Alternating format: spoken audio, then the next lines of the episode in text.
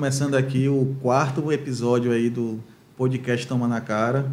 E hoje vamos falar da parte técnica da, do que foi feito. Podcast sem na morta. Sem na morta. Falei o quê, né? Podcast Falou toma tomar na cara. Começamos bem. Começamos bem, mano. Coisa ao vivo Hoje é vai assim. ser diferenciado. Exatamente. Mas vamos lá. Então, é, diferente dos outros dois programas, né? Hoje vamos falar da parte do, por trás do Cena Morta, né? É, hoje estamos aqui com Fernando Gomes, Diego Pereira e Mariana Martins. Vamos se apresente aí, não sei quem começa. Fernando, que é o mais bonito, né? Vai pela ordem alfabética, vai você. Tem que olhar para a câmera. Boa noite.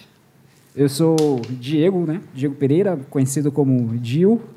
Como o Gabriel apresentou, né? Eu, eu participei da parte técnica, fazendo captação e mixagem de áudio. Além disso, eu também participei como bandas. Na época eu tocava duas bandas, duas? É, Duas. era o Derruba o Muro e o, e o Rosa Idiota. E é isso. Quem é o próximo? Eu sou Fernando Gomes, eu sou fotógrafo, jornalista, videomaker e eu participei do, do Cena Morta fotografando, fazendo o que geralmente a gente se refere, quando, quando se está tratando de um produto audiovisual, a gente se refere ao que eu fiz como fotografia estilo, que é a fotografia mesmo, né? A fotografia parada ali, no caso, né? E não a fotografia filmada. É, e aí depois a gente fez, com esse material, a gente produziu também uma matéria para Vice e, resumidamente, foi isso. Fala, Mari. Meu nome é Mariana, eu sou agora, né, voltei a ser diretora de arte e designer. Na época eu estava como autônoma. E eu participei com o Toma na Cara, no- na época do coletivo, e fazendo a edição, filmagem e colocando uns ângulos também com a amiga da vaca. Acho que foi isso que eu fiz. Foi, né? Acho que foi. Eu lembro dos ambos.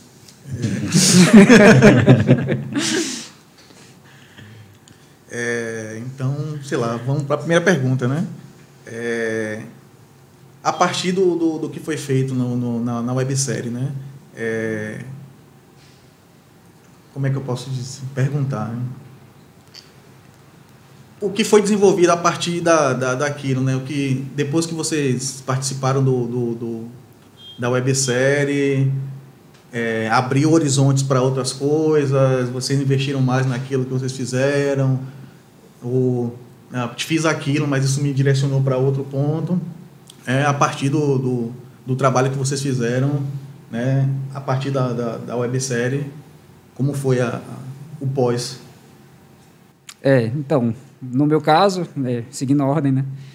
É, no meu caso, nessa época, 2016, eu estava começando a, a levar um pouco mais a sério o trabalho com áudio, né? Eu sempre fui muito curioso, desde 2011, 2012, eu, eu comecei a mexer com essas coisas, fiz as primeiras gravações lá atrás, né, com minhas bandas.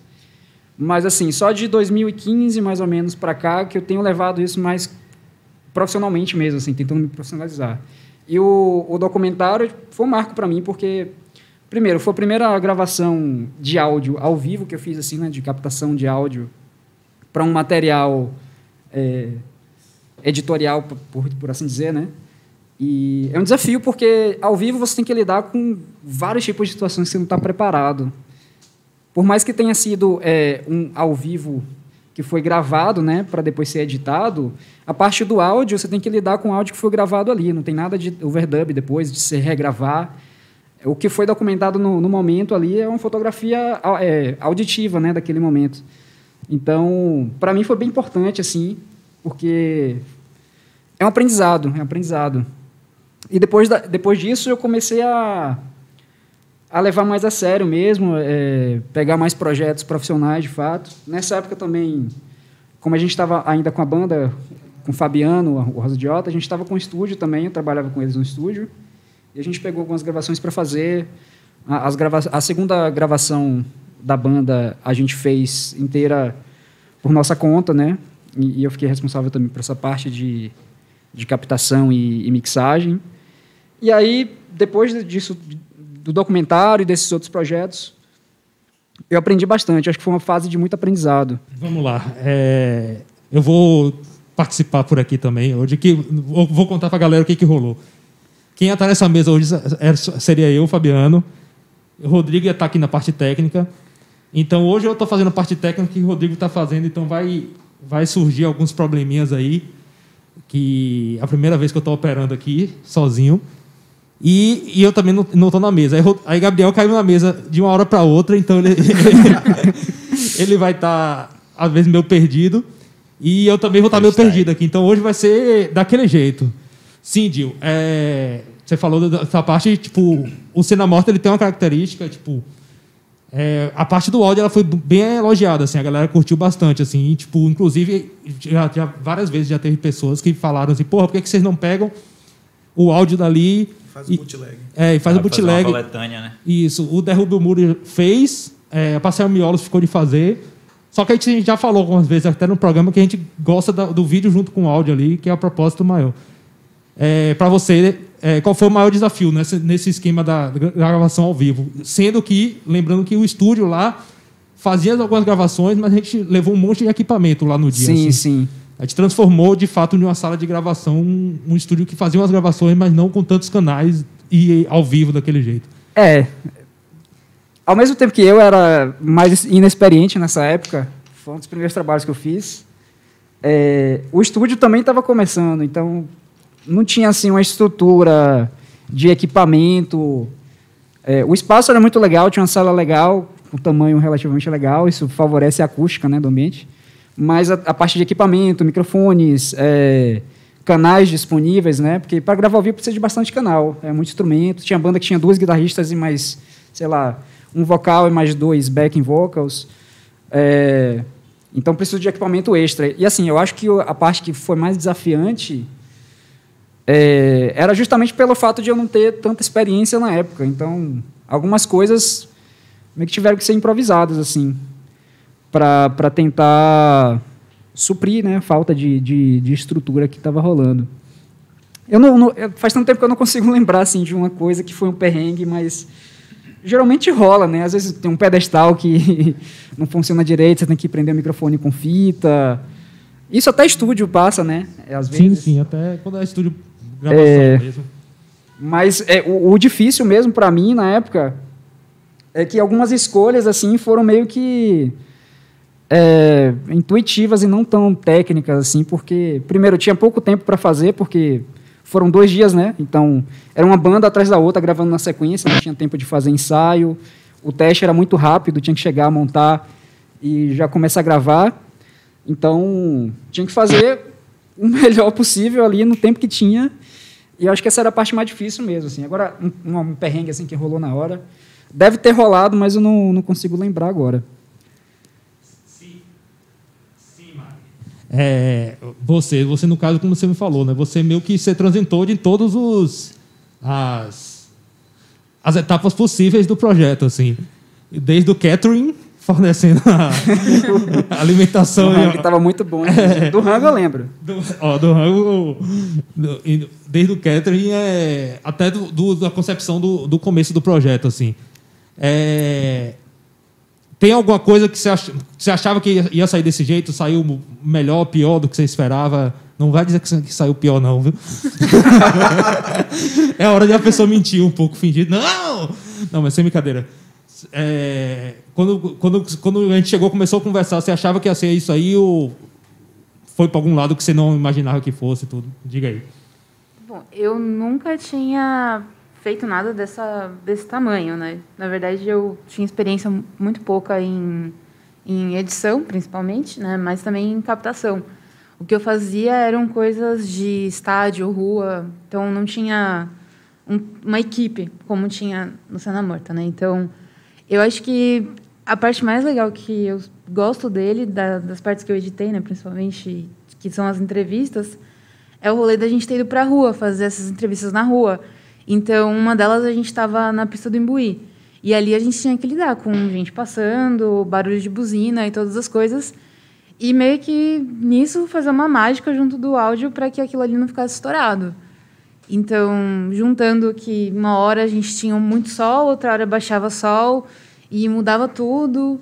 E se não me engano, a gente perdeu umas duas perguntas e teve que fazer tudo de novo. Acho que foi com a Aforisme ou com a Rosa, não lembro. Então, tipo, não, eu acho que foi- eu, eu sei que foi alguém que a gente perdeu. Foi. Foi- e pastel. É, não, a Rosa, ah, não sei, acho que a, você estava também na Rosa Idiota. Tava, mas, mas a nossa entrevista, a nossa e a da Buster foi tranquila. Mas é isso, foi em algum de- alguma das bandas num desses dias que a gente acabou não conseguindo. E depois, por final, a Macumba também. A gente não tinha feito a entrevista e a gente fez a entrevista, tipo, de noite, na frente do estúdio, com uma luz verde. E que é uma das partes que eu acho mais legais, porque ficou, tipo, muito foda a luz, assim. Detalhe, um, um, um detalhe de bastidor, né? É, eu tenho daltonismo, certo? E até então eu sabia que eu tinha daltonismo e que eu não não sabia, não sabia que tinha daltonismo, eu sabia que eu tinha alguma coisa na visão de, de que eu, alguma sensibilidade com cor e diferente. E e a, daltonismo é justamente ele aborda o, o verde e o vermelho, assim. Então na, na o vídeo da da Macumba Love, que é, é verde, é um tom do verde que para mim ele não parece tão forte. Então depois, e eu lembro que na época muita gente comentou, pô, verde, é, Emília mesmo comentou, caramba, tá verdão, tipo o, o minha participação aqui e tudo. Aí depois que eu, que eu comprei o óculos de daltonismo, eu assisti com, com o óculos, eu falei, é, realmente tá, tá bem verde. realmente as pessoas tinham razão. Mas só foi uma, uma observação aqui. Vá, continue. Mas então, eu acho que dentro do contexto que a gente se propôs a fazer, mano, ficou mu- muito além do que eu podia imaginar. Porque essa coisa de trabalhar com luz externa, você fica refém daquilo e como a gente tinha que gravar. E às vezes você tem que estar ali gravando e já tem que estar arrumando na mesma hora, tipo, a abertura da câmera para conseguir fazer uma captação boa. E tudo aquilo assim, segurando a câmera sem tripé, com toda a movimentação e barulho e todas as coisas, você tem que se concentrar numa coisa tipo muito minúscula que é a tela da câmera, com tudo acontecendo ao seu entorno. Então, para mim, essa experiência foi uma coisa que eu nunca tinha tido e que foi muito foda, assim. E eu acho que o, o legal de ter sido uma coisa entre profissionais e não profissionais foi justamente isso, o esforço conjunto para fazer uma coisa tipo muito boa comparado a tudo que a gente tinha, né? Se você, sei lá, tipo, normalmente grandes edições você vai fazer captação com um monitor do lado, tem um apoio totalmente diferente. Então meio que a gente conseguiu fazer muito do, do que a gente já trabalhava naquela época de faça você mesmo de um jeito muito foda, eu acho. A externo, gravar dentro do estúdio apertadinho com um monte de gente. Eu acho que os. Na, eu acho que no estúdio. Porque no estúdio tinha toda uma atenção de que você não pode se mexer, porque se você pisar no lugar errado, fudeu tudo. E eu tava do lado da bateria, então, tipo, qualquer movimento que eu fazia, eu podia fuder, tipo, muito. Podia derrubar metade do que tava ali já, então... É, e tinha banda pra caramba. Se, se desse merda em uma banda, ia atrasar todo o rolê. Porque. Exatamente. Porque eram, além da Era- banda, geralmente as bandas eram grandes, com, com exceção da Pivos e da, da Pastel, que eram três. Então eram cinco pessoas de banda, mais umas quatro pessoas filmando e É. muito fio, muita. É, tipo, quando eu tava pensando nesse esquema do, do da podcast, né? Aí fiquei lembrando da, da equipe que, que montou, que foi eu, o Rodrigo, o Dil, Dudu, Gabriel, Mari, as, as pessoas que encabeçaram o projeto, assim, né? Aí eu pensei, porra, Dudu apareceu nas, no, cantando e apareceu dando. Não, entrevista ele não dá, né? Ele só, só tá cantando. Ele, acho que ele entrevista a Buster. É, não, ele, ele entrevista, é, ele não dá entrevista. Dio apareceu é, na entrevista, Rodrigo também. Eu falei, porra, Mari não apareceu. Eu lembrei, mas Mari apareceu, Mari aparece em todos os vídeos. Porque era tipo. É, como a gente não tinha. O, o espaço era pequeno e a gente não tinha como esconder o, o de trás das câmeras, a gente teve que incorporar isso pro vídeo. Falou, ó, vai, vai ser com gente aparecendo mesmo e não tem jeito. Aí, Ficou bacana, né? é, Eu achei isso massa também. Meio mostrar como as coisas são feitas É, né, no, é. no underground. Quando o Mário Um tava behind eu the scenes in the que sim. Vídeo de skate é mais ou menos a mesma coisa desse rolê de, de fazer na externa. Né? Você tem que estar lidando com tudo da rua ali, com uma pouca estrutura, com a equipe que geralmente é uma pessoa, duas no máximo. e lidar com todos os contratempos ali de rua, de barulho, de, de luz de sol que muda. Sim, sim Fernando, você, você falou nesse sentido. É, diga aí, você, você foi caiu de paraquedas, foi, foi chamado para ajudar mais uma vez. Nistil, de Steel virou assessor de imprensa, foi conseguir pauta na, na, Na Vice. na Vice e tudo. E diga aí o, o, o- um pouco sobre isso, dessas funções. É, é isso, né? É o, é o jeito de fazer as coisas no, no underground, né? A, a, a vontade, a necessidade de, de ser feito maior e acaba regendo também ali o, as, isso, né? Você tá para fazer uma função e, e vai fazer o que precisa ser feito, na real. É, e foi massa, assim, porque não foi tão planejado, né? Tipo, eu, eu fui realmente para fazer as fotos, aí surgiu a ideia de, no lançamento, tentar alinhar alguma coisa lá com a, com a Vice, né? Eu colaborava na época, infelizmente o, o, veículo acabou, a Vice Brasil. É, que era um espaço massa, inclusive, que estava dando uma, uma atenção legal para para música daqui, né? Para as coisas que estavam rolando na cena daqui. E acabou rolando, era, era um veículo que tinha, tinha uma atenção assim para as coisas underground, para as coisas mais coisas de hardcore, punk, assim, era um veículo bem geral assim que dava dava atenção para vários tipos de música e de até fora de música mesmo, né? Era, era um veículo que tinha várias pautas e, e acabou rolando assim essa parada da matéria. Acho que foi massa também, né? Que levou um pouco para para além do, do, do público aqui que já estava acompanhando as bandas ali e o, e o próprio rolê do, do, do Cena Morta mesmo, né? E aí eu acho que acabou tipo, ajudando a chegar para mais pessoas e tal. Foi massa. Sim, e você, você falou dessa experiência aí do, do, do skate, de vídeo de skate. O que, que você levou de um lado para outro? Da foto, da sua experiência de, de tirar foto em show. O que, que veio do skate e o que, que você levou de, de, um, de um lado para outro, assim? Sim. É, Eu, eu comecei a fotografar nesses dois ambientes, né? Show e, e, e sessão de skate. Do- meu, meu rolê na fotografia parte, parte desses lugares exatamente, e de lugares físicos mesmo, assim, né? Eu aprendi a fotografar em show e e em sessão de skate. E eu acho que são coisas que dialogam muito por essa questão mesmo que eu estou falando, assim, de você lidar com as circunstâncias ali que não, não é de um estúdio, né? Você não está ali, o, o- aquele ambiente, aquele espaço, as pessoas não estão exa tá exatamente para serem fotografadas ali, né? Você está fotografando a- aquela vida que está acontecendo ali, seja na sessão ou seja no, no estúdio, num show. E eu acho que tem, tem um diálogo bem forte assim entre, entre esses dois ambientes assim, né? A- a- a- essa essa coisa do underground, a coisa do faça você mesmo, coisa da comunidade também assim, de você saber que você está registrando ali uma coisa que é de uma comunidade assim, que além da música, e além das manobras, tem um- uma parada social acontecendo ali também que que é bom estar fotograficamente atento também assim, né, que eu que eu geralmente busco. Sim, e, e você, Mari? Você falou aí de. Você comentou de. Que dessa. Dessa migração sua, né? Tipo, de, de- trabalhou um tempo trabalhando com design, trabalhou um tempo com comida, com vídeo. E. Seu mundo ideal você seria o quê? Não sei. Não sei. Na terapia, pense no divã. O mundo ideal. Tem até Então. um banana aqui embaixo. É, um- tá?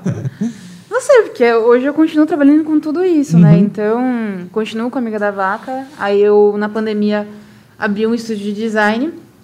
E aí, agora eu trabalho também com uma... Estou prestando serviço para uma agência e trabalhando com uma multinacional fazendo vídeo também. Então, meio que alguma das coisas que eu trabalhei já junto do Cena Morta, eu fui levando para frente, né? Melhorando algumas coisas. É, o fato de ter tido essa experiência de edição lá em live assim aberta é, me deu tipo um start para conseguir fazer outras coisas. Nisso eu abri um projeto fotográfico de futebol, né, voltado para arquibancada e a partir dele também fiz algumas, alguns vídeos, rodei com esses vídeos em alguns lugares, em alguns eventos de futebol, em outros lugares. E meio que fui indo, e nesse meio tempo fazendo tudo que eu fazia na época, época do Cena Morta, eu continuo fazendo, não exatamente igual, né? Mas continuo fazendo tudo. Então, acho que eu ainda não sei o que eu seria no mundo ideal. Então, É, não, porque a gente tem aquela falácia, né? Tipo, é, trabalhe com o que você gosta, que você não vai trabalhar um dia e. Porra nenhuma. E, e isso é uma merda, assim, tá ligado? É. Tipo, Não pega nessa, não. Você vai deixar de gostar do que você gosta. Pois é, tipo, tem esse lado. É. Pois é, então às vezes a gente fica procurando o, o emprego ideal dos sonhos e pensando o que, que seria. E às vezes a gente até tá no, no rolê, massa, como você falou, tô no rolê, tô fazendo um pouco de cada coisa e tá massa, e falar, ah, se eu me dedicar só a, a- se eu conseguisse viver só de, de da, da comida que seria massa. E às vezes não é assim, tá ligado? Mas é isso. E. Mas diga. O- esse rolê do hardcore, assim, de vários outros meios, né, que não, não são exatamente com a estrutura certinha ali, com todo mundo sendo pago para uma função, até meio que são uma escola, assim, para você... Dá li- uma melhorada no- de Fernando e de Mário. para você uma escola para isso assim para você lidar com isso na, na vida assim porque no sei lá no hardcore você tem uma banda você não vai ser o músico que vai chegar lá né e vai pegar seu instrumento e tocar pronto e vai fazer só aquilo ali né? Você, se você quer realizar você vai ter que estar fazendo outras coisas vai ter que produzir um show vai ter que ficar na portaria do show vai ter que sabe estar em contato com, com outras bandas ali é, é, é meio que uma uma escola assim né para você lidar com essa coisa de, de ser mais de, de uma função de assumir mais de uma de, de uma de uma atividade ali no rolê Não é isso, é tipo. É, é tipo eu aqui hoje. Eu tô. é, é isso né? Hoje tá eu na tô- prática mesmo Hoje eu tô na- no caos do, do mil funções, assim. Que- Mas é isso. E, e você, Dil? Tipo, você, tipo, se pudesse viver só de, de estúdio mesmo ali. Morar aqui do estúdio, ó. estúdio. A gente tá aqui no estúdio, a sala aqui do. Que não tem nome ainda, sabe? Ser estúdio Estopinha. Isso. O anexo aqui, e aí não, não definido. Se você aqui fosse uma, uma, uma casinha pra você morar, se pudesse morar aqui do lado do estúdio, seria seu sonho ou não? Em uma parte, sim. Mas eu acho que o, o bom da vida é a gente aproveitar um pouco de cada coisa que a gente gosta. Eu, eu, eu gosto muito de áudio, eu gosto de trabalhar com isso. Hoje eu não vivo só disso. Eu tenho que fazer outras coisas para conseguir ficar tranquilo.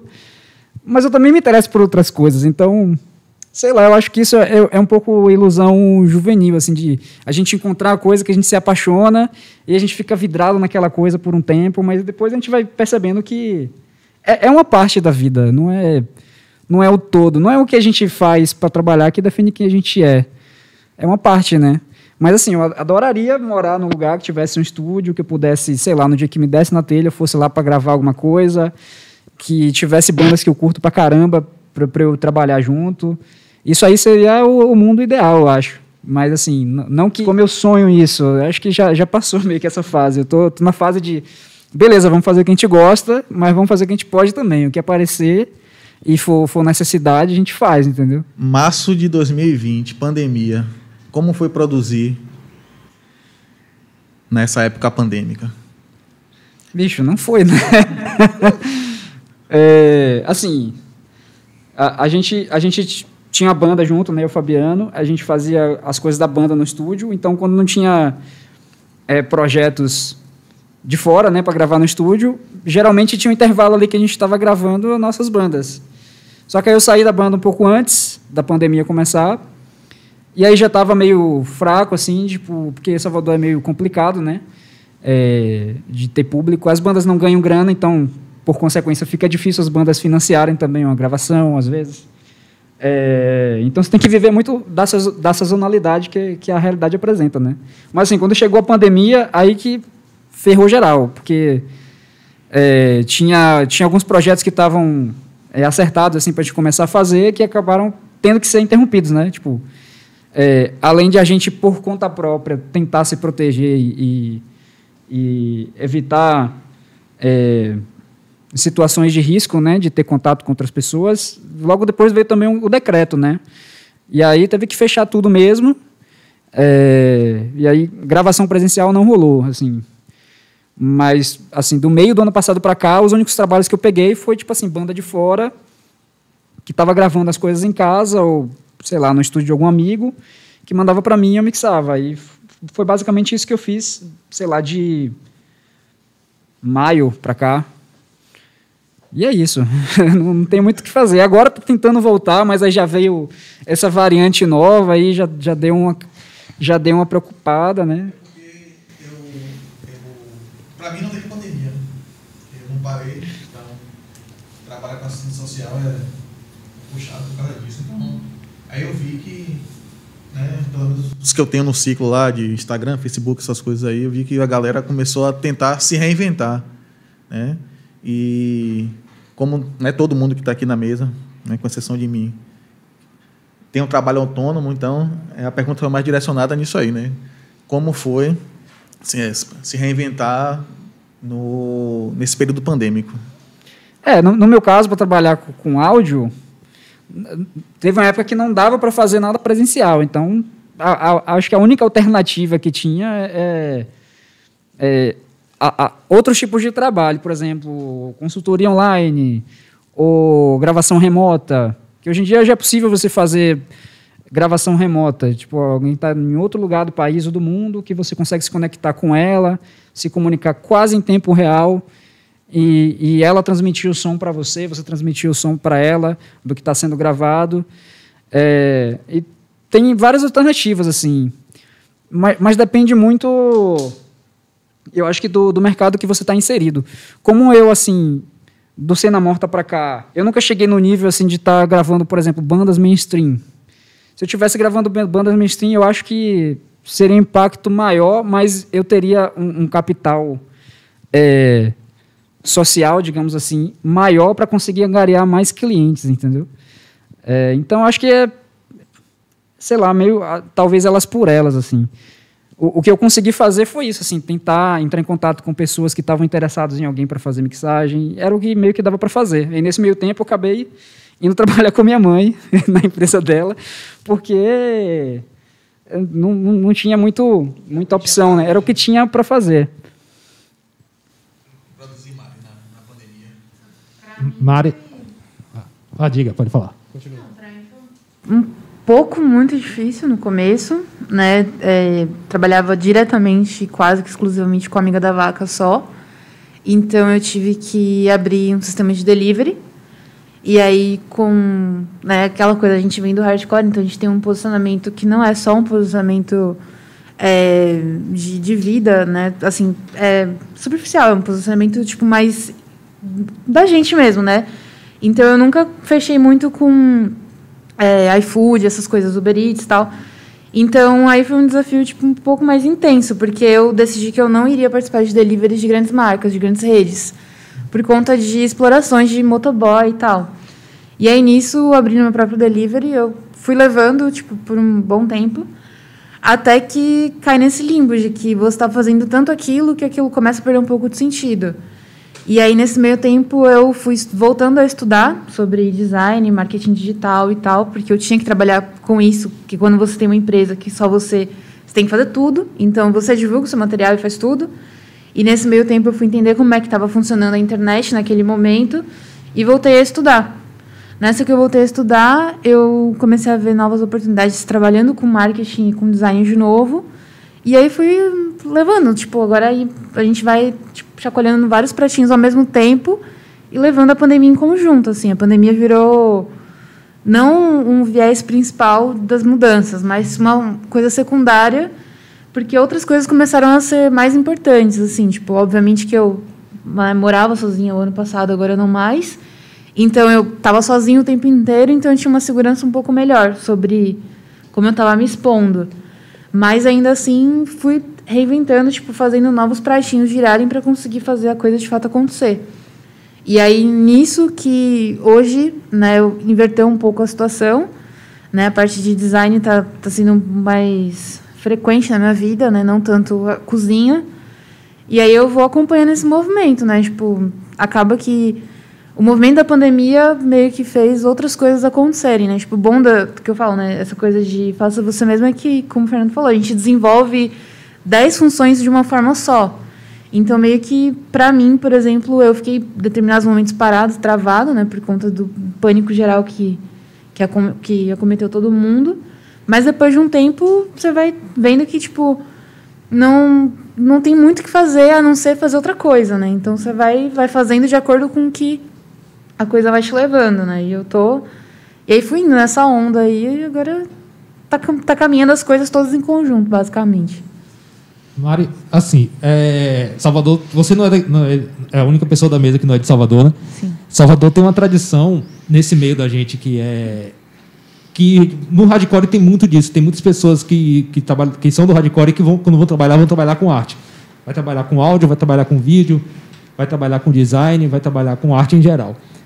E por isso é, a gente, é uma constante aqui em Salvador um eixo do, um eixo de pessoas daqui de Salvador que vão para outras cidades.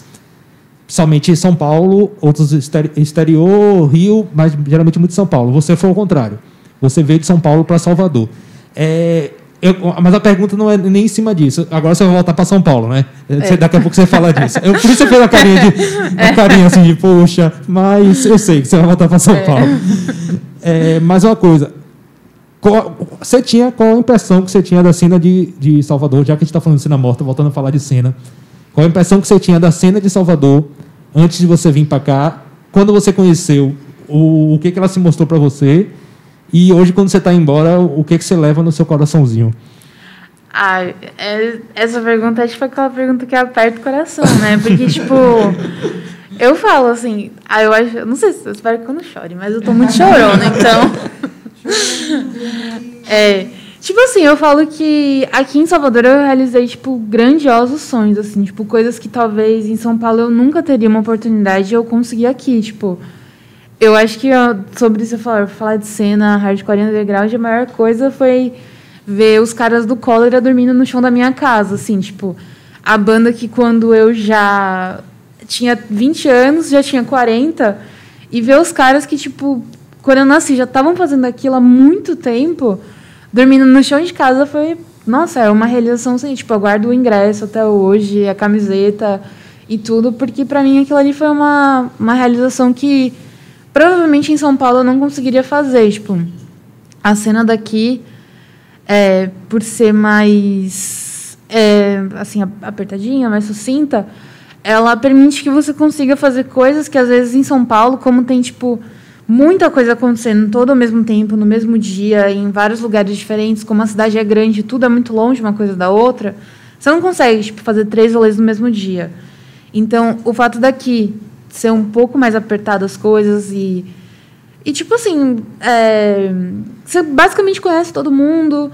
é, pelo menos uma mesma pessoa toca em duas, três bandas. Então, isso faz com que as coisas aconteçam de um jeito muito diferente, assim. Que criem histórias muito diferentes do que é em São Paulo. Então, tipo, eu acho que é, ter conseguido trazer outras bandas de outros lugares para cá, ter conseguido produzir coisas que talvez eu não teria. Eu nunca tive. Eu já trabalhava em São Paulo, eu participava da cena, é, junto com outras bandas, tipo como Hold, carregando coisa tal. Mas não de fato como aconteceu aqui, como ser uma pessoa de produção mesmo, assim. De, de poder colocar, tipo, porque hoje faz parte do meu portfólio, né? Uma pessoa de produção cultural. Porque in- indiretamente a gente vira uma produtora cultural. Porque a gente consegue produzir em, em, tipo, esferas que talvez as pessoas desacreditam ou falam que não dá, mas a gente consegue fazer acontecer. Então, eu acho que essa é a parte que eu falo, tipo, que Salvador eu. Não, tipo, eu vim para Salvador para fazer tudo que eu queria fazer em São Paulo ia ser muito difícil. Tá ligado? Tipo, quanto à profissão, eu consegui as coisas que eu queria como profissional aqui. Hoje eu volto para São Paulo, tipo, com uma bagagem, tipo, muito foda, não só com a minha profissão, mas com todo o enriquecimento, tipo, cultural e todas as coisas. Mas, assim, principalmente, eu acho que, sei lá, tipo, passar do quarto para a cozinha e ver, o, tipo, os caras ali, Pierre e Val, deitado no chão da sala, sabe? Tipo, é uma coisa que, nossa, acho que nem nos sonhos mais malucos que eu tinha na minha vida eu, eu pensei que um dia isso fosse acontecer, sabe? Então, é uma puta realização que, sei lá, tipo, É é a minha historinha agora em Salvador. E você, Fernando, já entrou em algum currículo seu hardcore? Ou você esconde isso quando você vai tirar foto de alguma coisa e fala, porra, bicho. Nunca no currículo hardcore diretamente ainda não, mas é, é uma coisa que direto eu comento até desse rolê de banda, de ter, de ter tocado em banda e tal. Mas eu, eu acho que é uma- um aprendizado gigante assim que, que, eu, que eu levo assim, do hardcore para todas as outras coisas que eu tenho atuado, né? Inclusive, quando o Mário falou, me veio esse estalo assim da coisa de produção de evento, que acabou que hoje eu tô eu tô envolvido lá na casa, lá na moraria, né, no 53. E é Depois você fala um pouco mais sobre. Não esqueça, Sim, não. Fala, sim. fala que é importante. Um espaço para a gente divulgar tudo aqui. Massa. É, e acaba que muito da, da atuação lá segue um pouco nisso, nessa coisa de, de fazer evento, de fazer as coisas acontecerem ali, junto com o coletivo e com a galera que chega junto. E é, é, uma, é uma parada muito parecida, assim, né? O, o modus operandi, a coisa de, tipo, não, não- de querer realizar e aí, a partir disso, ver qual é o, o- qual é o jeito que a gente vai dar, né, para isso aqui acontecer, né? E não exatamente tipo, ó, tem essa estrutura aqui e ver o que vai acontecer, não é uma coisa de que parte da, da vontade ali, né? E eu acho que até me ajuda a lidar com, com, eu percebo assim que às vezes, sei lá, de, de- em trampo assim, a galera que não tem essa vivência assim, tipo lida lida de um jeito mais sei lá mais, mais- tem mais dificuldade de lidar com com uma estrutura que não é exatamente a ideal sabe? Tipo e eu acho que eu lido mais de boa com isso é uma coisa do, do, do hardcore né? Do underground e eu acho que até daqui da, da, da cena muito da cena daqui também assim né? De, de re- re- saber que tipo é, se a gente quer que ir nesse show aqui a gente vai ter que realizar esse show sabe? É, acho que é por aí E em relação ao jornalismo, tipo, você, você é formado em jornalismo, né? Uhum. É, hoje, se você fosse essa questão de se relacionar mais com as mídias, não vou dizer me- menores, mas não independentes necessariamente, menores. Se fosse, fosse hoje para trabalhar com um, um grande veículo, você acha que você levaria alguma coisa disso também, dessas experiências, ou, ou não, assim? Total, total. Eu, eu- atualmente eu tô, eu tô, é o momento que eu tô mais afastado do jornalismo assim na vida. É, pela própria crise da profissão e por, por outros caminhos assim que eu, que eu que eu tenho buscado, né, que eu tenho trilhado. E mas eu, eu acho que esse momento mesmo assim de, de colaborar com, com os veículos de música, com a Vice, Vista, tal, é- esse esse esse período assim teve muito mesmo assim de, de vivência do hardcore assim, né? É, a coisa de dos zines ali, de, de começar a, a entrevistar banda para blog, sabe? Tipo, de, de, de criar um blog ali para ter coisa de registro dos shows, para ter umas entrevistas ali com, com as bandas da, da cidade, assim. É, acho que tanto, tanto a fotografia quanto o jornalismo partiram muito desse, desse ambiente, assim, sabe? Do, do faça você mesmo ali. E, inclusive, esses veículos que, que, que eu colaborei, que eventualmente eu colaboro, assim, muita coisa aconteceu por causa disso, assim, sabe? Do, do rolê que eu vinha fazendo aqui no hardcore, no rap, e aí a galera de outros lugares, outros veículos, assim, chegar a- até mim por causa desse rolê, assim, sabe? Do independente, assim, do underground. Tem alguma pergunta aí, Gabriel? Mande aí você. É, eu ia perguntar para ele. Numa, trabalha. numa conversa né, que a gente teve aí, num encontro que, que Um pouquinho, trabalhar um pouquinho. amigos, tá ele- ocupando a cadeira É. de patrão aí. ele falou que ele tava. Ele era, ele era o Fernando menos fotógrafo e mais artista visual. Sim. Como é que se dá Eu- esse- Eu, diria, eu esse- diria até menos, menos jornalista, menos jornalista, eu acho. Como é que se dá essa transformação? Rapaz, isso vai, vai volta muito para a pergunta que, que você tinha feito antes da onda da, da pandemia até, assim. É, que com, com essa parada da pandemia, né, os eventos pararam, muito do meu trampo de, de fotografia e até de edição de vídeo também, assim, é muito com evento também, assim. E aí, quando deu essa parada é que eu pude parar assim para ver meu arquivo de foto, assim, tipo, entender melhor assim qual é a minha parada na fotografia ali, quais são os temas que eu estou realmente me aprofundando assim e pensar de uma forma mais autoral assim essa, essa esse esse caminho assim, sabe? Tipo de de, é isso, né? De ir além dessa coisa da, de, de, cobertura de evento, de, da fotografia ali como serviço, mas também passar a, a, a, explorar essa coisa do meu do autoral mesmo, assim, na, na fotografia e até em outras linguagens, assim, no vídeo, né? Que aí vai meio que para esse momento, assim, que é meio que o que eu tô, assim, tipo, de começando a trabalhar também com projeção, VJ, é, fazendo, experimentando mais coisas de vídeo arte, assim, e, e eu acho isso isso é, é uma coisa que meio que já vinha, assim acontecendo assim, eu já via meio que me sentindo mais puxado por, por esse caminho assim, e aí com a coisa da pandemia de ter dado essa pausa assim, eu, eu deu para ter isso assim, sabe, tipo de opa, tá, tem essa, tem isso aqui que que é do meu trampo autoral e que eu quero sei lá, realizar um livro com isso aqui, realizar uma exposição que são os caminhos que meio que estão chegando agora assim, né?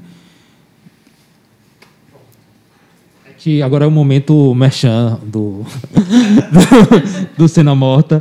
É o momento da gente pedir o Pix para a galera.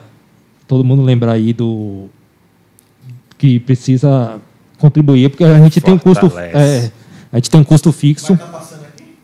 vai, vai, vai estar tá passando aí. Ó, tá aí embaixo. Cena mortaça, que tá muito. tá mais que morta, tá mortaça. Cena morta SSA. E é isso. Tipo, a gente tem um custo aqui da, da sala, de internet, de tudo, e, e tem, além disso, a, a vontade de estar produzindo a segunda temporada. Então, por isso, quem puder ajudar aí, vai ser para boa causa. Então, vamos cada um vender seu peixe aí. Já vendeu o peixe da Cena Morta. Quem for vir aqui gravar aqui no Cena Morta, tem a lojinha aqui da Estopim. Tem o estúdio Rui do Rosa aqui do lado, para as bandas gravarem também. Vai estar ajudando a todo o mesmo bolo. Diga aí, Fernando, fala um pouco do, do Moraria 53 e como funciona e, e como é que é todos os esquemas lá. Depois, Mari fala. Amiga da vaca tá, vai, vai ser falar outro sotaque, agora Mugi com outro sotaque. Mas depois você fala também, e Dio também vende os peixes dele aí. Vamos se fortalecer, vai dizendo aí. É... Rapaz, a moraria, eu vou tentar resumir, velho. Porque é uma, é rende, rende, o papo rende. É, mas a Moraria 53 é uma casa barra coletivo que fica no centro de Salvador, na Rua da Moraria, número 53. A gente não gastou criatividade com o nome, deixou para as outras coisas.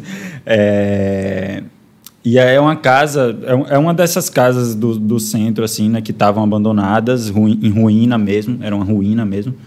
E aí ela é da propriedade da família de um dos integrantes do coletivo. E, e, aí ele, junto com a galera, fez uma proposta aos proprietários de reformar essa casa e usar ela por um tempo, né? Que, que é esse tempo agora, né? Estamos, estamos nesse, nesse período agora. E aí, desde então, tem, começaram a acontecer as reformas na casa e a gente vem realizando uma infinidade de atividades lá, uma variedade muito grande, porque o coletivo é muito heterogêneo, assim também, tá, sabe? Tipo, tem, a, tem gente que é mais ligada ao skate, tem gente que é mais ligada à música, tem gente que é da arquitetura, da psicologia. Então, é uma casa que acaba sendo muito, muito plural mesmo, assim, de atividades. Atualmente, tá foi um baque também na pandemia, né? Que a, a gente estava muito nessa coisa dos eventos, oficinas, e aí teve que parar. E aí a, o formato que a casa está atualmente é funciona lá uma editora, a editora Gris, é outro peixe que vale vender também, porque é uma galera daqui que faz um corre independente muito bom, assim, de livros, de livros de arte. É, a Das Águas, que é uma, uma empresa de comunicação. Tem um, um cômodo lá que atualmente é um apartamento, mora uma, uma pessoa lá mesmo. Tem uma cozinha vegana, que é a Coco Castanha. É, tem a sala de atendimento de psicologia que alguns psicólogos se revezam atendendo lá, né? Sessão de, de terapia. E agora a gente está se organizando para retomar os eventos.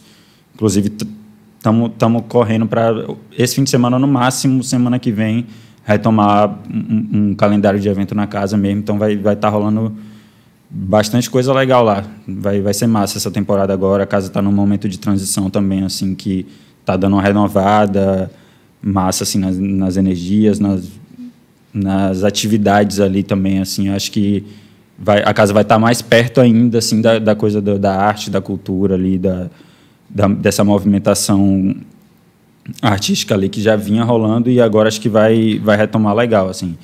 E é isso, é um projeto que vale conhecer real, galera. É, eu sou suspeito para falar, mas é, é um projeto que tem, tem agregado uma rede assim de muita coisa legal acontecendo na cidade, assim, de muita gente legal envolvida e muita ideia boa circulando. Assim. E você, Mari, diga aí. É, você está indo voltando para São Paulo. É, como é que vai ser? A, a amiga da vaca vai continuar lá, venda aí seu peixe para o, o, seu peixe, no caso é rango vegetariano, então não é o peixe, né? Então, venda aí é, para a galera, para os nossos cinco pessoas de São Paulo que acompanham o, o podcast. não, deve, não deve passar disso. Diga aí. então, eu tô voltando agora para São Paulo e a amiga da Vaca vai junto. Então, provavelmente lá eu ainda não, não sei muito bem como vou retomar o projeto, mas ele vai continuar. É, mas vale lembrar que eu fiz muitos encartes e capas de CD de bandas. Então, quem quiser, tem esse, né, essa, esse lado 2. Então, é, a capa da Antiporcos, eu acho que do primeiro EP foi eu que fiz, e foi de colagem. Então, para quem quiser fazer esses rolês de colagem e camisetas de banda também, eu tô bem parada nisso, então ia ser muito bom fazer de novo. entendeu? Então quem quiser pode chamar de verdade, porque agora é mais uns rolês de design, edição de vídeo, é, marketing digital, consultoria, algumas coisas assim. E os ângulos, assim, a última leva provavelmente eu vou fazer esse final de semana, se eu não sei, né, quantas pessoas aqui de Salvador se interessam mais nisso, mas tem uma última leva agora, rolando esse final de semana das coisas da amiga da vaca de doces e o famoso alfajor, que agora vai para São Paulo. Então é isso, basicamente. E você, Dil? Diga aí. Bom, eu... Opa. eu continuo aqui, quando necessário, trabalhando na, na, salinha aqui do lado, no anexo, gravando uma galera que vem aqui fazer um barulho. É, se alguém tiver alguma banda, tiver equipamento simples, quiser gravar em casa, quiser alguém para mixar, se quiser também pode mandar que a gente faz. É, todo trabalho de, de áudio, de captação, mixagem, edição, masterização eu faço. E eu estou querendo há muito tempo começar um projeto de, de produção de conteúdo para a internet. Só que ainda está devagar, mas uma hora sai. Uma hora eu, eu, eu formalizo bonitinho assim meu portfólio e começo a divulgar isso aí. Vai ser mais ou menos pro meio do ano que vem, talvez. Mas é isso. Para qualquer coisa, estamos aí. É, fala um pouco mais sobre essa questão que você falou da, da pandemia, dessa, dessa possibilidade de da pessoa tá gravando à distância e, e tá mandando para você mixar, dar, você, você dá o palpite. Eu lembro que você chegou a comentar comigo até de, de ter essa possibilidade de estar tá com uma, uma câmerazinha, você tá participando sim, da, sim. da gravação à distância, assim. É, diga aí. Então, tem várias formas, né? Tipo, uma forma que é bem, mais, bem prática de fazer hoje em dia. Como as pessoas estavam tendo aula online usando o Zoom, por exemplo, é possível você usar o Zoom para ter uma comunicação visual e comunicação de áudio com a pessoa que está do outro lado, ao mesmo tempo que você tem algumas ferramentas, tem um programa que chama uh, Listen To, que você paga uma assinaturazinha, é um programa gringo, né? Então você paga uma assinatura em dólar, 5 dólares você paga por uma semana, e você consegue transmitir o áudio que você está captando dentro do seu programa de gravação para um, uma página na internet. Então, qualquer pessoa que tiver o link, ela consegue ouvir o que você estiver fazendo ali na hora. Então, possível você fazer, por exemplo, é, a, a, banda está gravando lá a sessão, está com o programa aberto, está rolando o, o, o, o áudio que está sendo captado na hora, ela consegue transmitir isso para uma página na internet e eu, da minha casa, consigo ouvir o que ela está fazendo. E aí, comunicando pelo, pelo Discord ou pelo Zoom, a, a gente pode ter um, um bate-papo ali na hora, né, para acertar alguma coisa. Mas, assim, esse é um trabalho que ele não é tão, tão comum. Assim, ele funciona legal, mas, é, por ser uma coisa nova, é, é, começou isso um pouco antes da pandemia, é, com músicos que moram muito longe um do outro. Isso é mais popular aqui na gringa do que aqui. Mas, apesar disso ter chegado na, na pandemia mais forte, ainda é uma coisa assim que as pessoas não botam muita fé, mas é uma coisa que funciona, assim, há necessidade. É claro que é muito melhor você ter o contato pessoal ali, estar tá no mesmo ambiente, trocando energia com a pessoa.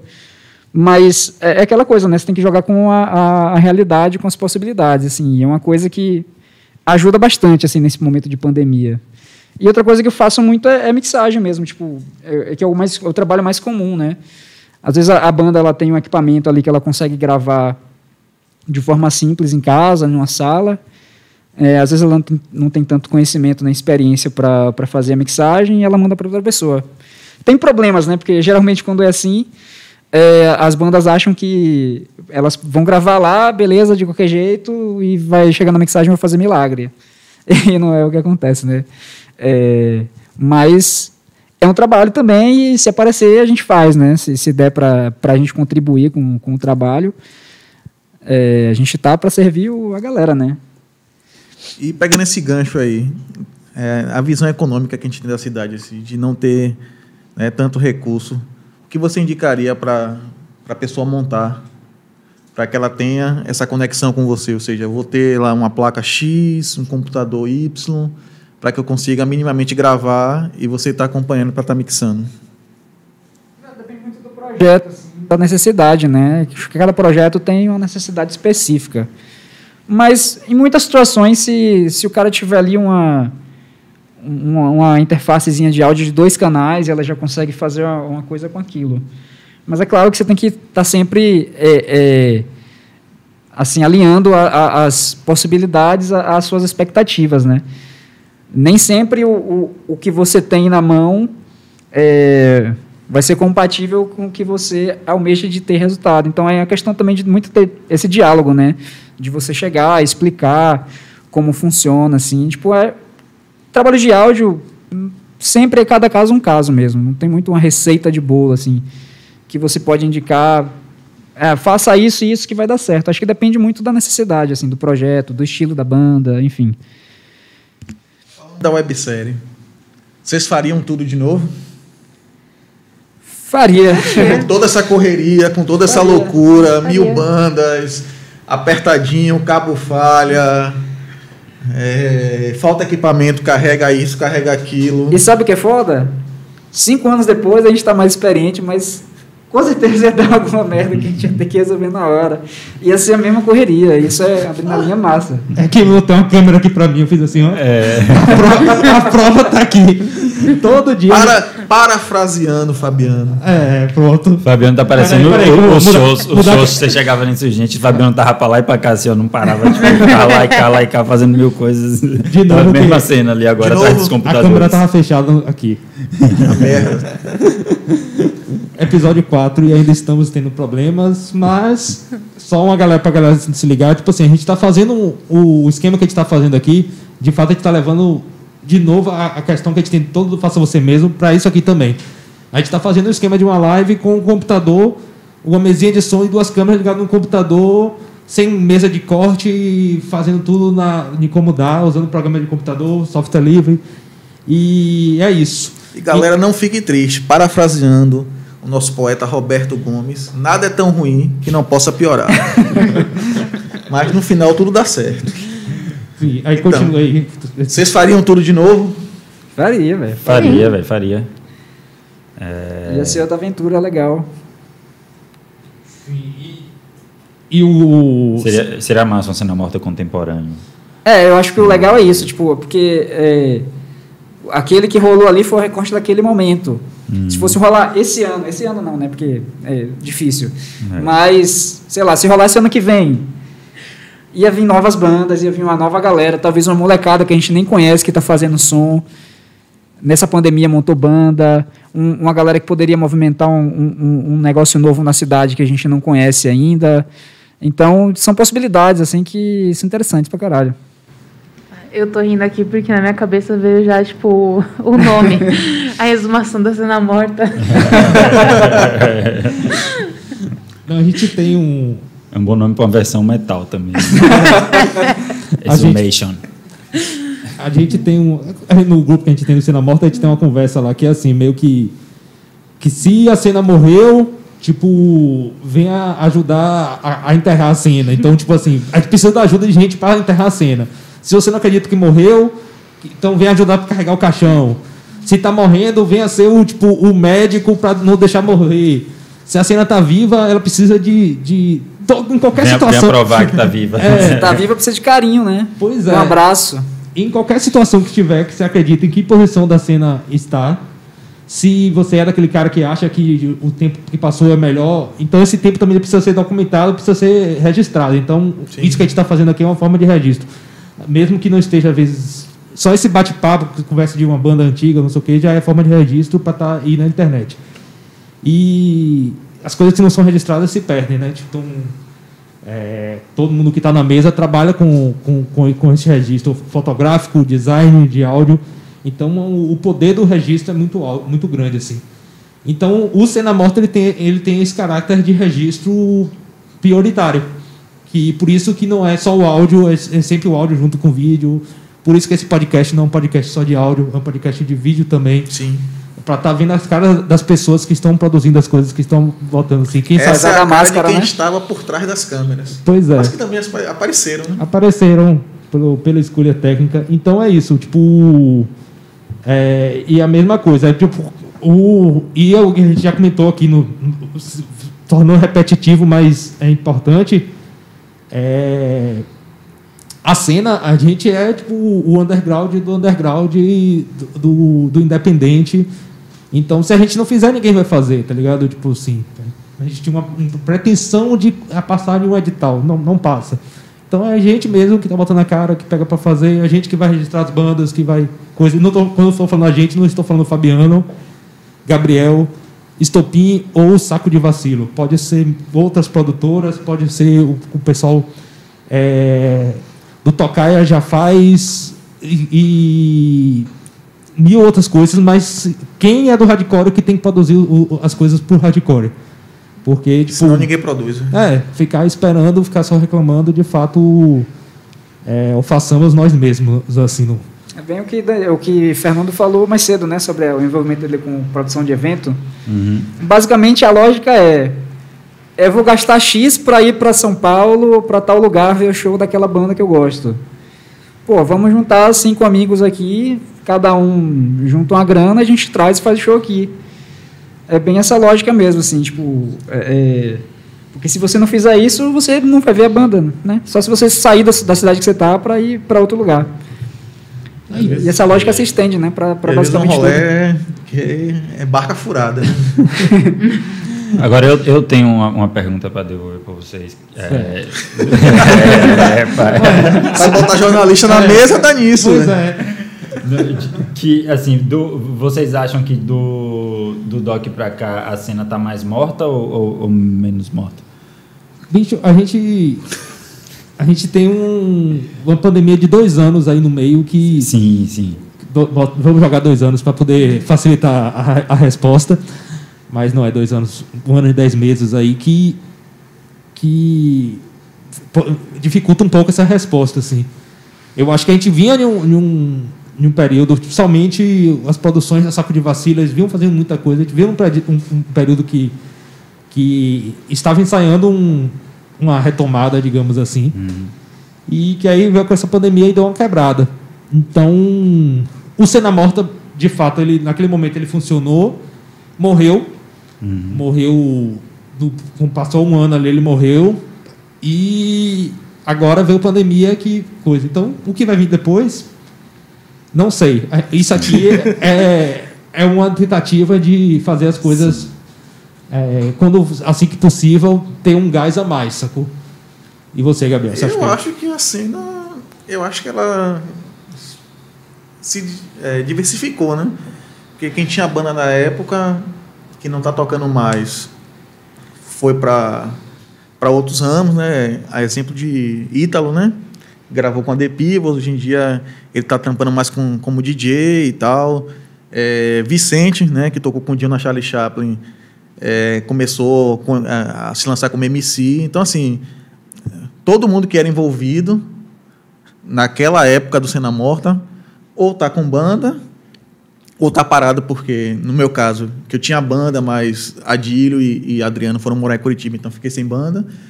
Alguns foram- mudaram de, de, de, de ramo, entre aspas, assim. Então eu acho que a cena né, se expandiu, né? Tá aí pelo ar, uma hora ela se junta aí e volta todo mundo a produzir. É, E, Essa, essa é meio que minha percepção, assim, também, de, tipo, de que a- essa cena se expandiu, assim, né? A, a coisa do, do Cena Morta é uma brincadeira mais, mas eu penso que tá- ela tá vivona, assim, só que ramificou grandão, assim, né, para vários... Principalmente aqui em Salvador, né? Eu continuo vendo o hardcore aqui em Salvador muito vivo, só que em vários ambientes, né, e vários outros meios ali, essas pessoas estão atuando e, e atuando de um jeito hardcore, assim, também, né? Eu Sim. vejo muito isso. sim, sim. Tem o, é, a pessoa que leva esse espírito, né? O espírito do hardcore para outras coisas. No hip hop, hoje a gente tem muito disso. Tem Muito. várias pessoas que são do, do hardcore pro hip hop. É, quando a gente estava fazendo, inclusive nesse edital, a gente estava fazendo o release e tudo, a gente colocou, começou a listar de pessoas que eram do hardcore e que estão em bandas, tipo, de outros estilos, com é, referência nacional e coisa do tipo. Então é, é, é bem frutífero, digamos assim. Mas o, o problema que eu te- um problema grande que a gente tem, que a gente continua tendo, que só você citou aí, aí Adílio foi para um lugar, Doriva agora está em outro, é, Fígado também Fígado foi também para saiu. outro, assim, Mari agora vai sair, então a gente tem constantemente a gente tem esse problema aqui. Sim. As pessoas que saem de Salvador. Então, Boy foi para São Paulo também, né? quem? Boy. Boy. É, Boy foi para São Paulo nesse período, então assim, Salvador tem muito disso e eu, e eu se eu for contar a quantidade de bandas que eu já tive que acabou por causa disso, é, Verdade, velho. tipo a Sangue Verdade. Frio, Mapache Man, tipo várias outras, várias coisas que sai, acabou porque um, um, um componente foi, pra- foi, foi sair de Salvador, então a gente tem esse problema em Salvador assim, que é- são poucas pessoas tocando, produzindo e fazendo as coisas e que constantemente, por aquilo que eu já falei também, a pessoa ser produtiva em outra área acaba tendo esse êxodo. Sim. E é um, e é um problema, assim. Mas só, só uma, uma adenda aqui que eu queria fazer, só para não deixar. Eu queria dedicar esse programa de hoje para um brother meu que, que faleceu ontem, Al- Alisson, de, ele era de Paulo Afonso, estava morando em Floresta, que ele era do selo é, Sub Rock Discos e vários outros projetos, já levou muita banda para tocar por, por onde ele passou, é, fazia muito evento em Petrolina, Paulo Afonso, agora em Floresta e e ele era daqueles, daquele cara que saía mandando mensagem para todo mundo, então ele tem muita gente que gosta dele no Brasil todo, porque ele saía semanalmente ele mandava mensagem para mim, as mensagens bem empolgadas e eu vou sentir falta. Infelizmente foi assassinado ontem então e ele era conheceu Cena Morta nessa retomada, ele não conhecia e ele estava um grande incentivador. Ele já estava com um projeto que ele ia tinha pretendia ficar contribuindo com o Cena Morta. Então é isso dedicar esse programa aí para para Alisson. Beleza, galera? Tem mais perguntas? Considerações finais, né? É, é. Já? V- Vamos lá, tipo, é. né? Já, cê- já você, Conversa tá- boa é isso aí, velho. você já está falando aqui, meu amigo. Ah, peraí, eu tenho dois adendos. De assuntos que aconteceram aqui. Certo, diga aí. Um que a gente estava falando sobre as- os formatos de produções que a gente faz. É, né, desse do faça você mesmo. Eu acho que não sei se é o ponto de vista só meu, né? Mas eu acho que a grande diferença da galera que a gente tinha de produção. é, eu lembro que quando eu cheguei aqui, logo no começo, tinha muito show na rua. Né? Então eu lembro muitas vezes de shows que choviam e tava Antônio e Dudu segurando a lona ali e um caos acontecendo e tudo chovendo, acabando o mundo. E a coisa, tipo, rolando de. Acho que era com, a, com aquela outra banda com o Andrei. É, não era Furismo, era uma outra que ele tinha antes também. Que era Andrei e Dudu. Eu não lembro o nome. Banda Chase. Era Wanda É, Chase. essa daí, essa daí, é, essa daí. E aí, tipo. Eu tocava nessa música nem lembrava. Doriva, Diogo. Tem então, aí, ó, é no Bandcamp, né? Tem no Bandcamp. Tem no tem. Bandcamp. Não, não ouçam, Isso- pelo amor de Ouçam. Deus. E eu lembro muito desse show, assim, então, tipo.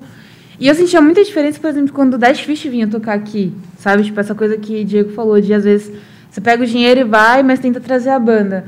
Eu via que muitas vezes, quando outras bandas grandes vinham pra cá, eu teve um evento que acho que teve Dead Fish Pense e fizeram tipo um em cada ponta da cidade e nenhum dos dois tipo foi muito frutífero.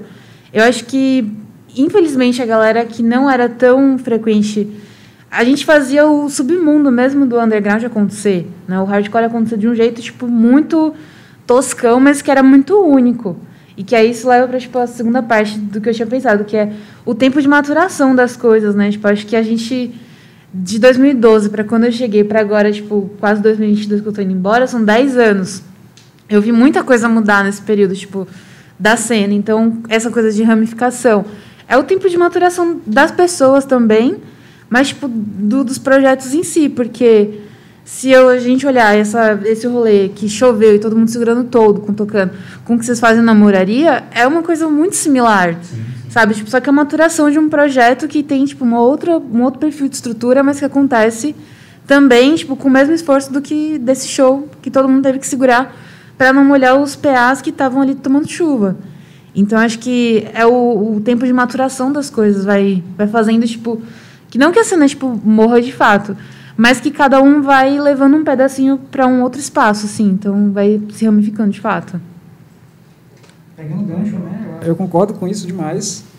Mas acho que o que falta aqui, todo mundo já sabe, já está cansado de falar, mas que é a real, né?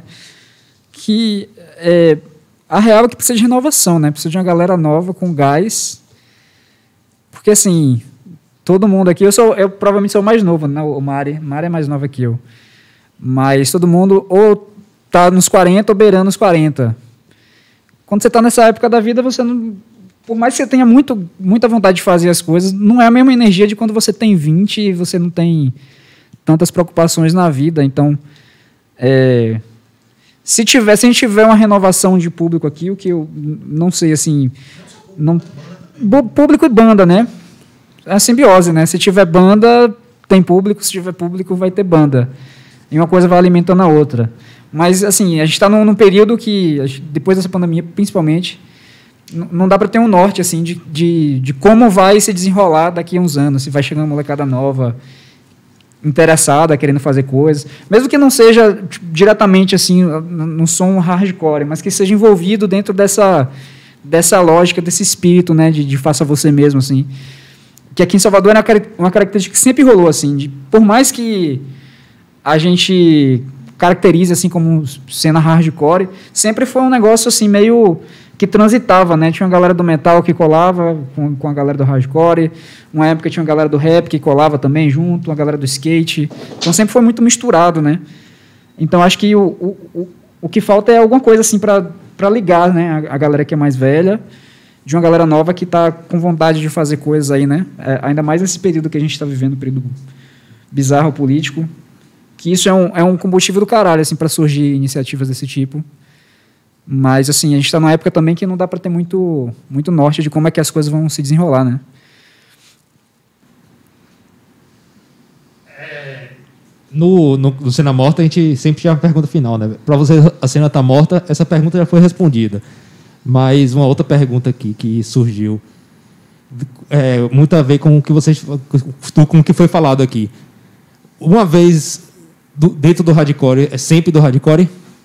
Esse, esse sentimento fica sempre, esse, esse espírito continua sempre? Pô, essa pergunta é difícil, né? Mas, mas sim, sim, né? Pra mim, sim, velho. É...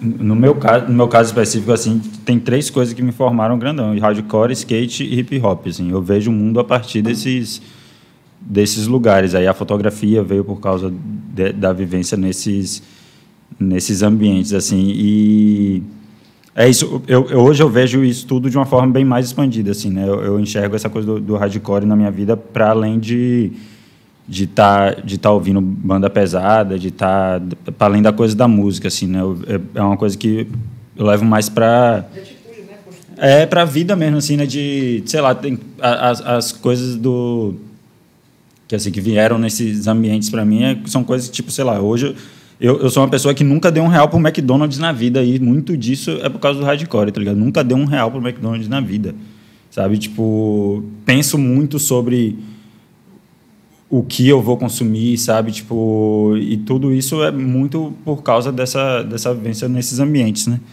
É, do mesmo jeito que, sei lá, o skate me fez com que eu nunca mais visse uma escada e um corrimão do mesmo jeito, sabe? Tipo, que, que é, é isso, acabou, eu sou isso, não, não, não vou mais conseguir ver de outro jeito, sabe? Tipo, é- essas paradas, né? O hardcore, o skate, o hip hop foram muito importantes nessa coisa de formar realmente o meu, meu ponto de vista da, da, da coisa toda, assim, sabe?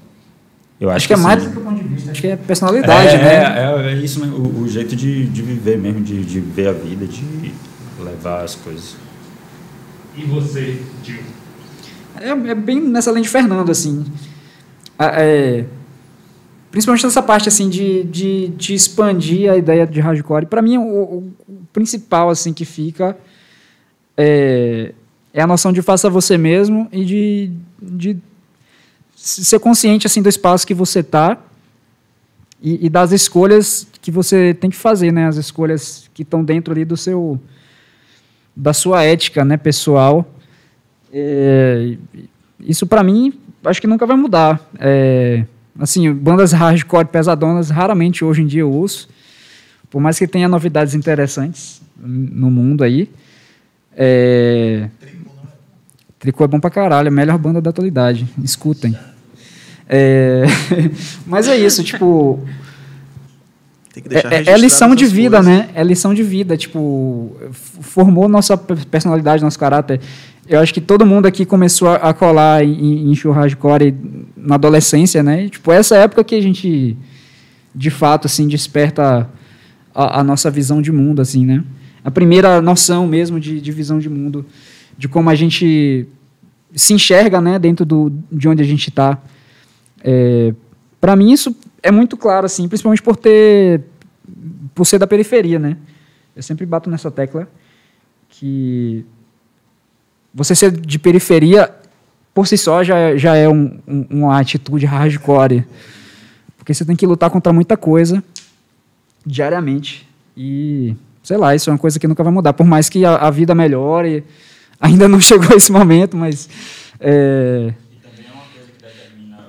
O, o lugar de onde você vê o mundo, né? Tipo, Exatamente. Né? É muito disso, assim, você, você, se você cresce em bairro popular, em bairro de periferia, assim, você tem aquela visão ali de, de, de quem cresce ali que é diferente de uma outra parada. exatamente. É bem isso mesmo. E você, Mário? Você tem. Compartilha desses, desses opiniões. Quer acrescentar alguma coisa? Ai, gente, eu tô fazendo uma mudança. Eu tive que levar pra terapia o fato de que eu não conseguia vender minhas coisas para as pessoas que só queriam comprar. Tá ligado? Tipo, porque eu queria que as pessoas que comprassem as minhas coisas fizessem coisas boas. Tá ligado? Tipo, e eu tive que levar pra terapia aí. Que eu não tava conseguindo vender minhas coisas, tipo. E eu ficava selecionando, mas você vai comprar pra quê? Aí a mulher, uma mulher comprou a seladora, né? E ela me manda foto todo dia de que ela tá selando as velas e que ela tá super usando a seladora. Eu tô, tipo, muito feliz. Eu falei, ai, que ela seja muito boa pra você. Mas pelo que menos você... você consegue vender as coisas. Sim, eu é, mas eu tenho coisas. muita dificuldade, sabe? Tipo, eu fico meio que assim, escolhendo as pessoas que eu vou vender, porque eu quero que aquilo ali seja uma coisa boa pra pessoa, sabe? Tipo, e eu fiquei. Então, assim, eu acho que muito disso é por isso, assim, porque pra mim, é, ter todas as coisas que eu tive aqui em Salvador foi muito difíceis. Então, eu queria que essas coisas fossem pra outras pessoas que fizessem coisas boas e não só comprasse pra, tipo, ah, não, tô comprando aqui já era. Sabe? Então, tipo, e muito disso eu vejo que é por conta disso. Eu também acho que todo mundo aqui é da periferia, então, é, quando você vem de baixo é muito mais difícil conseguir comprar qualquer coisa. E quando você tem que se desfazer de uma coisa que você demorou muito tempo para conseguir, tem um todo um, um rolê envolvido, né? E quando a gente tá ali dentro de um contexto que a gente cresceu, fazendo muitas coisas acontecerem quando a gente não tinha nada, é, isso também influencia pra porra. Então, Tipo, eu realmente tive que pensar muito bem o que eu estava fazendo e como eu estava fazendo aquilo, porque o que vocês falam de personalidade, a formação de personalidade, para mim é um pouco de caráter. Né? O meu caráter se formou dentro do hardcore, dentro do punk. Tipo, hoje no trabalho tive que fazer um armingue, assim, numa coisa, porque eu falei assim, mano, tem que ter um jeito nisso daqui, não é possível que tá desse jeito só. E aí eu comecei a olhar, tipo, na internet como é que eu podia resolver, porque para mim, eu aprendi dentro do hardcore que tudo dá para resolver. De alguma forma ou de outra dá para resolver. E se eu posso, tipo, ir atrás de um jeito de resolver, mesmo que não seja perfeito, mas que dá para dar um jeitinho e que a coisa acontece, é aquilo ali que eu vou, tá ligado? Então, tipo. Hã? Exatamente. Um chicletinho no potenciômetro. Oxe, uma molinha ali pra segurar o fio pra não quebrar o fio no Pois microfone. Tem tanta amiga que você faz que, tipo. Tem tanta amiga que você faz que, tipo, mano, você leva pra você. Então, acho que muito disso, assim, esse rolê de. O caráter se for. O meu caráter, pelo menos, se formou muito dentro do, do hardcore, assim. De coisas que eu carrego pra mim até hoje, que às vezes são tretas de família, porque nem todas as famílias conseguem entender, né? Tipo. E a gente briga porque é uma coisa que a gente acredita, que faz parte da gente, de uma. Então eu acho que eu, dá, tá no hardcore pra sempre, assim. É isso, aí a gente tem esse sentimento de dificuldade de despedir das coisas. Aí às vezes as coisas estão mortas e a gente fica querendo fazer podcast sobre a coisa, né? querendo fazer segunda temporada. fica aí segurando o caixão e coisas do tipo. Mas é isso. Cena não morre, a cena dá um tempo. né? E, a- e a gente se diverte, né? Que nem aquele vídeo lá dos, dos caras carregando caixão dançando. É, isso aí. É, Se é pra carregar o caixão, pelo menos é, é, é dançando, né? Ah, mas É. ô, não tem nada mais gostoso do que você jogar no YouTube e ver os vídeos vai assim e falar: caralho, olha como tava. Nossa, aí o Antônio aqui. Nossa, é broma, é uma, uma é diversão de, de final de semana se eu for fazer isso. Então, galera, antes de finalizar, eu vou agradecer. Eu tava dando uma pescadinha aqui na, nos comentários aqui. Doriva, Simone, Suzana Su, Vitória. é, Água de Coco Vibes é, É, Vicente. é Vicente. Vicente, Sérgio. Ah, e só, né? Só a galera que comentou aqui. Queria agradecer aí o pessoal que disponibilizou seu tempo aos três presentes aqui. E vamos que vamos. De hoje a 15 temos mais, mais um programa. Agradecer também a Danilo. Danilo Vieira, mais uma vez. Semana passada ele era Tá entrevistador. deitado ali no chão do estúdio. Hoje ele veio aqui Contra a regra. no Contra-Regra, a- acompanhando a transmissão e aqui, ajudando. É isso. A, a ideia da gente é cada semana estar mudando aqui a mesa e a gente vai fazendo isso. Então, cada semana é uma novidade. Aproveite que essa foi a. Acho que é a última que eu tô aqui né? Na cadeirinha de patrão. É, na, na entrevista. Grande entrevistador. Não é muito confortável esse lugar, não, mas enfim. Ilustre A mediador. gente se vira como de- pode, né? Não, rolou, rolou, rolou. Valeu, galera, e é isso. É, Valeu, curtam aquela velha ladainha, curta, compartilhe, divulgue, Toca o sininho também, pô. é, sininho, pix e, e vamos aí. Valeu. Falou. Valeu, Valeu.